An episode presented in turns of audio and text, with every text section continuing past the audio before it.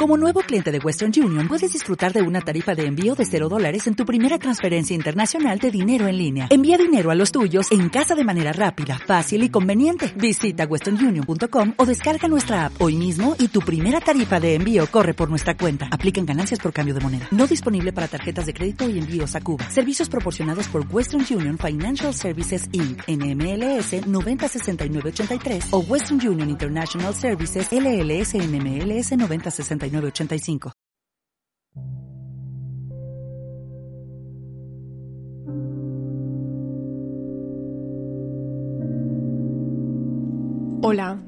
bienvenido un día más a este podcast. Para quienes me seguís en Twitter y en Instagram ya sabréis que el caso que os traigo hoy me ha gustado especialmente prepararlo, como ya os estuve avanzando por estas redes sociales. Es un caso verdaderamente interesante y que ha sido magnífico volver a reencontrarme con la escritura nuevamente y compartir este tipo de historias con vosotros a través no solo del blog, sino ahora también a través de este formato del podcast donde os narro yo de primera mano las historias que, que escribo. Este caso, si eres lector asiduo y amante de la literatura, quizá te pueda provocar un escalofrío mucho mayor por la situación en la que se dio el crimen que voy a contarte hoy. Si te has pasado por el canal de YouTube sabrás que allí comparto lecturas y te hago recomendaciones de libros relacionadas con el género negro, el true crime y la novela de terror donde los asesinos son protagonistas. Si no lo has hecho todavía, te invito a que te pases a echarle un vistazo y también para que conozcas el club de lectura virtual El Bigote de Poirot, donde hacemos lecturas conjuntas de estos géneros que te acabo de mencionar. Tienes toda la información en la web crónicasdelacallemorgue.com. Y ahora sí, no me demoro más porque supongo que tendrás ganas de conocer esta historia y créeme que yo tengo muchas ganas también de contártela. Nos tenemos que remontar a finales de los años 60, concretamente al viernes 28 de noviembre de 1969. Una joven llamada Betsy Artzma se desplomaba en el pasillo número 51 de la biblioteca Patty en la Universidad de Penn State en Pensilvania. Los libros que habían caído sobre la joven dejándola prácticamente sepultada reposaban desperdigados cubriendo también parte del suelo del pasillo. Hoy os narro la historia de Betsy Arsma, una joven estudiante de 22 años cuyo caso sigue sin resolver más de 50 años después de haberse cometido.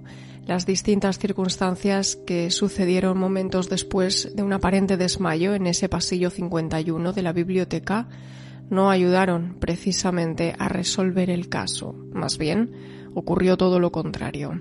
Ponte cómodo porque empezamos con la crónica de hoy.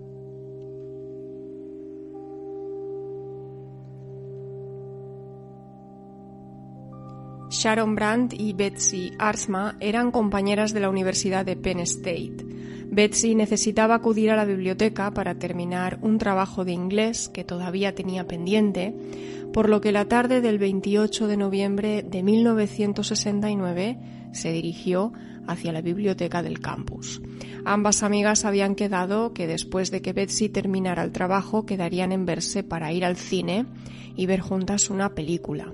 Mientras tanto, Betsy entraba en la biblioteca y se acercaba hasta el bibliotecario que se situaba detrás del mostrador para preguntarle dónde podía encontrar la información que estaba buscando. Tras las indicaciones recibidas, Betsy subió hasta el segundo piso y sus pies la llevaron hasta el pasillo número 51. Sus ojos comenzaron a inspeccionar cada lomo de los libros que tenía frente a sí. El silencio de la biblioteca únicamente quedaba roto por ligeros pasos amortiguados sobre la moqueta que la rodeaba, mientras hojeaba libros y pasaba páginas y páginas buscando información para su trabajo. Betsy se encontraba en un escenario donde quien tiene planeado cometer un asesinato debe actuar con sigilo y sumo silencio. ¿Quién iba a pensar que en un lugar así podría cometerse un crimen? ¿Quién iba a pensar que en un lugar así pasaría desapercibido un criminal que sigue manteniendo su anonimato medio siglo después? Los estudiantes que estaban en ese momento en la biblioteca alzaron sus ojos de las páginas de los libros que estaban leyendo al escuchar cómo una gran pila de ellos caía estrepitosamente en uno de los pasillos. Aquello también alertó a los trabajadores. Uno de los empleados decidió acercarse hasta el punto donde había venido ese sonido, desde donde se había escuchado, y vio como una joven con un vestido rojo había sido sepultada por unas cuantas decenas de libros.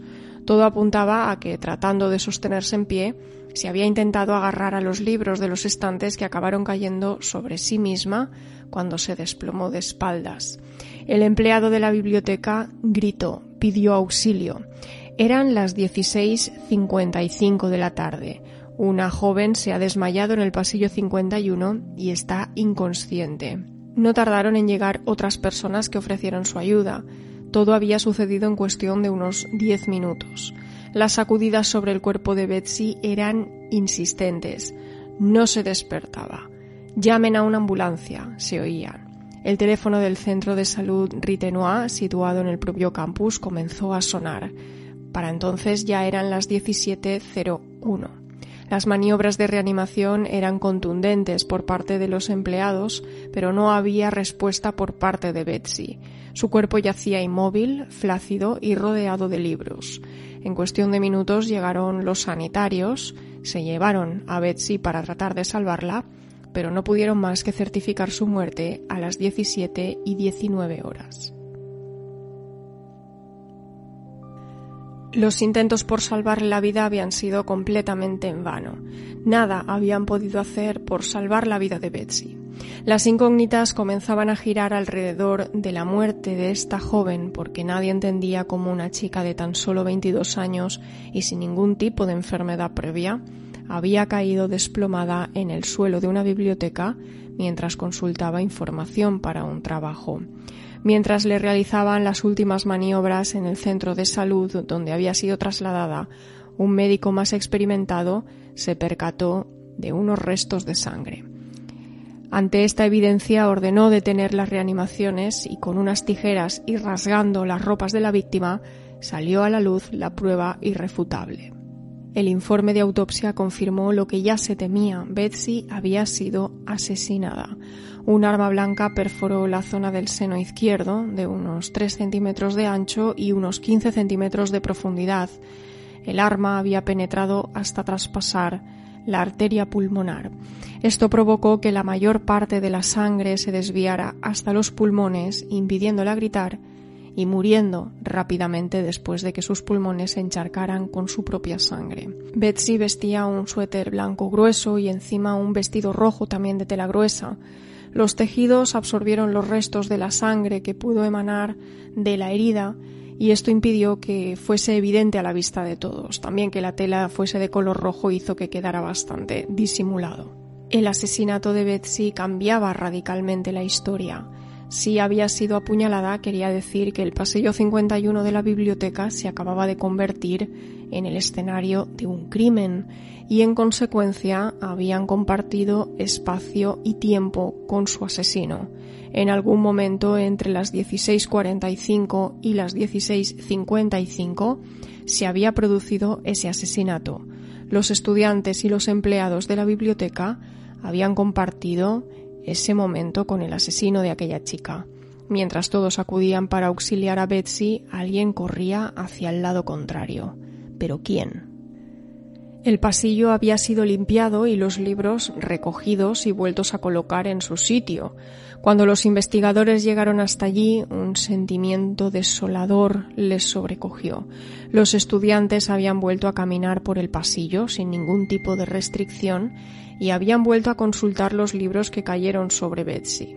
No solo se habrían eliminado las pocas pruebas de las que pudieran disponer, sino que además toda el área del crimen había sido pisoteada por decenas de personas nuevamente. Era finales de 1969, las pruebas de ADN no existían y las pocas pistas que podían haber obtenido habían desaparecido. Al menos así era lo que parecía. Pero decidieron igualmente comprobarlo.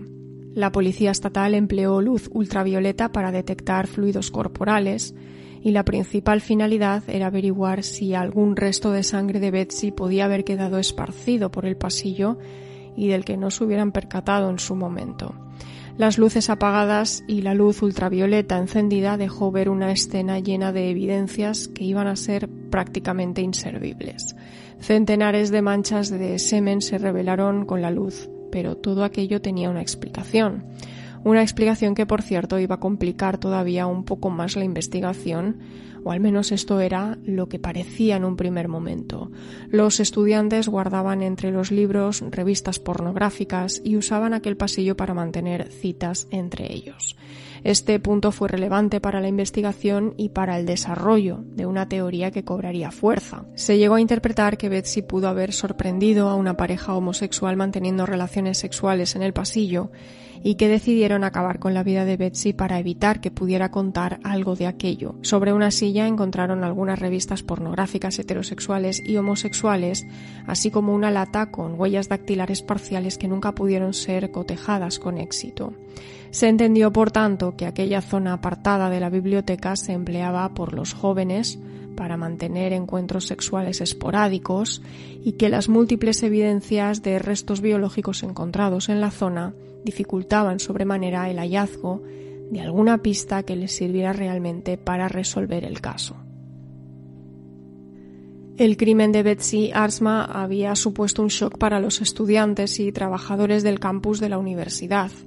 Era preciso tratar de dar respuesta a este suceso porque, de no haberla, quedaban en el aire preguntas que generaban mucha incertidumbre. ¿Podrían estar ante un criminal indiscriminado? ¿Estaban seguros el resto de estudiantes? Era necesario hallar la motivación que llevó a alguien a acabar con la vida de Betsy y que había escogido un escenario tan particular como el de una biblioteca. Y la insistencia terminó dando sus frutos. Entre tanta evidencia revelada en el pasillo 51, hallaron lo que parece ser buscaban, una ligera proyección de sangre. Aquello que se reveló frente a los ojos de los investigadores les ayudó a atar algunos cabos, aunque no lo suficiente como para poder cerrar el caso. La proyección muy posiblemente surgiera de la propia herida tras retirar el arma que había sido empleada para cometer el crimen. No se hallaron restos de sangre ni heridas defensivas en las manos de Betsy, lo que indicaba que había sido apuñalada por la espalda y no había tenido la posibilidad de defenderse. ¿Había percibido Betsy la presencia de su asesino? ¿Pudo acercarse lo suficiente hasta ella sin levantar sospechas porque se conocían previamente? ¿O había sido lo suficientemente sigiloso para que Betsy, enfrascada leyendo un libro, no se percatase en absoluto de la presencia de su asesino. Esta era una cuestión a resolver, pues la versión de la historia podría cambiar radicalmente si se conocían previamente y eso había facilitado la, la tarea al asesino para acercarse. El cerco de búsqueda se reducía notoriamente, centrándose en la esfera social de la víctima. Si su asesino había elegido a su víctima, quiere decir que quería matar a Betsy la observación del espacio físico y las dimensiones del pasillo donde se encontraba la víctima en el momento de su muerte indicaba que su asesino tuvo que haberse dirigido de frente hacia ella. El pasillo era demasiado estrecho para que dos cuerpos cupiesen uno al lado del otro, salvo que uno de ellos se apartara para dejar paso al otro. Tampoco hubo gritos ni intención de huir por parte de la víctima, no hubo forcejeo, fue todo demasiado rápido la apuñaló en el corazón, rápido y sin dubitar. Las hipótesis de que fuese un crimen pasional comenzaba a cobrar cierta fuerza. Los agentes que investigaban el caso se multiplicaban conforme el suceso se volvía más complejo y con evidencias de las que surgían preguntas sin respuesta. Los agentes se pusieron a trabajar para intentar averiguar qué personas pisaron el suelo de aquella biblioteca para intentar encontrar testigos que arrojaran algo de luz a este caso. Mike Summers, el agente que había estado gestionando los trabajos llevados a cabo en el escenario del crimen buscando evidencias, siguió intentándolo. Las posibles pruebas perdidas o contaminadas complicaban la tarea de investigación. Sin embargo, los conserjes que habían recibido la orden de limpiar y ordenar la escena del crimen únicamente se habían centrado en el pasillo 51. Recordemos que el caso de Betsy parecía un simple desmayo de una joven y no fue hasta unos 30 minutos después que se dieron cuenta de que realmente había sido un asesinato. En ese lapso de tiempo, los conserjes simplemente habían cumplido con su tarea de volver a ordenar y limpiar toda la zona del pasillo donde se había producido el desastre. Pero el asesino, viendo ahora sí que se trataba de un escenario del crimen, tuvo que huir por algún sitio. Por este motivo, los investigadores llevaron a cabo una exhaustiva inspección ocular por toda la biblioteca buscando la ruta por donde había podido huir y acabaron encontrando una evidencia, unos restos de sangre que pertenecían a la víctima en las escaleras que llevaban al nivel 3 de la biblioteca. Gracias a ello podían establecer una ruta de huida por parte del asesino de Betsy. Sin embargo, todavía era insuficiente la información que tenían sobre este caso. Era preciso contar con testigos oculares que contaran lo que habían visto y sobre todo se habían percibido comportamientos o actitudes sospechosas por parte de alguna persona que se encontraba en el momento del asesinato en la biblioteca. Las pesquisas llevadas a cabo para intentar encontrar el arma con la que se cometió el crimen fueron totalmente infructuosas. No hubo ni una sola evidencia ni un solo hilo del que tirar para poder encontrar ese arma. Llegaron incluso a ofrecer la cifra de 25.000 dólares a quien pudiera llevarles directamente hasta el asesino de Betsy Artsma. No hubo suerte. Las comprobaciones estadísticas arrojaron un resultado de que 400 personas de media entraban y salían de la biblioteca entre las 16.30 y las 17, horas estimadas en las que víctima y verdugo estuvieron en la biblioteca. Los datos del 28 de noviembre de 1969, sin embargo, arrojaron cifras completamente distintas y es que un total de 90 personas acudieron aquel día a la biblioteca. La reducción de público pudo deberse también al hecho de que era la semana de acción de gracias y además era viernes. ¿Pudo tener en cuenta este detalle el asesino? La intuición me arriesgaría a decir que sí, pero aunque haya buscado un momento en el que haya menos afluencia de público, hubo dos testigos que aportaron información altamente valiosa. Se trata de Wafinda y de Erdly, que vieron correr a una persona por los pasillos de la biblioteca Patty en el momento en el que se produjo el crimen. Según sus declaraciones, aquel sospechoso salió corriendo de la zona de donde se había producido el crimen en un espacio cerrado donde se agrupan un centenar de personas más los trabajadores, suponía para la policía tener al menos la esperanza de que alguno de ellos hubiera visto algún comportamiento sospechoso por parte de alguien. Ambos testigos aportaron información gracias a las descripciones físicas que hicieron del potencial sospechoso y esto sirvió para crear un retrato robot del asesino de Betsy.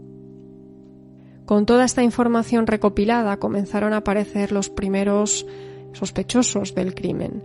El primero en ser denunciado ante las autoridades fue William Spencer y tras la denuncia confesó haber asesinado a Betsy. Afirmó que había posado para él desnuda para que pudiera llevar a cabo un trabajo de escultura.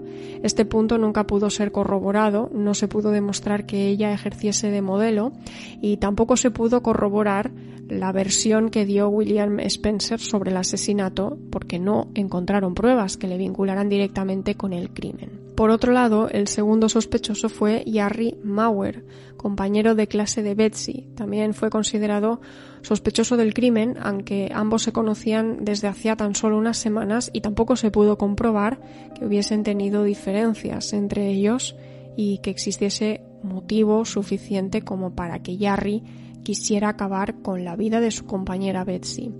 Además, los rasgos físicos de, de Yarry eran radicalmente opuestos a los que afirmaban los testigos. Yarry era rubio, de estatura media, y no llevaba gafas, un aspecto muy distinto a lo que buscaban los investigadores. Finalmente, apareció el que la creencia considera que es el verdadero autor del crimen de Betsy se llama Richard Haefer. Conozcamos ahora la historia de Richard Haefer, el único y verdadero sospechoso del crimen de Betsy Arsma. Cuando un caso se vuelve altamente mediático o le rodea una gran dosis de misterio, no faltan aquellos que pretenden esclarecer el caso, de buscar respuestas a esas preguntas. En Estados Unidos es frecuente que autores dediquen parte de su tiempo a la investigación de forma totalmente particular y que plasmen sus conclusiones en libros que después se publican y se exponen abiertamente a todo aquel que tenga interés en saber qué opina o qué ha averiguado ese investigador. Derek Sherwood y David Decock centraron sus investigaciones en este caso y ambos consideran que el verdadero autor del crimen es, sin ningún género de duda, en opinión de estos dos investigadores, un hombre llamado Richard Haefer, que era profesor de geología, que por aquel entonces cuando se cometió el crimen de Betsy, era estudiante en la Universidad de Penn State. Con vínculos sociales algo cuestionables, Richard intentó mantener relaciones con mujeres para ocultar una homosexualidad que por aquellos años suponía un verdadero problema social para quien era homosexual. Esto le llevó a intentar convencer a varias mujeres, viajando incluso hasta donde ellas se encontraban para que mantuvieran una relación con él. Sus formas desesperadas de declararse solo le ofrecían puertas que se le cerraban a modo de negativa constantemente y que hacían que se acrecentara su frustración. Presentaba episodios de ira descontrolada y el hecho de que residiera muy cerca de Betsy hizo que las sospechas cobrasen todavía más fuerza. Además, se sabía que ambos habían mantenido una amistad y que Betsy había decidido poner fin a esa amistad poco antes de haber sido asesinada. Siguiendo el mismo modus operandi que con otras mujeres, Richard había visitado el apartamento de Betsy en distintas ocasiones. Esta información la ofreció Sharon Brandt, la amiga de Betsy, y la policía no dudó en hablar directamente con Richard para intentar corroborar esta versión.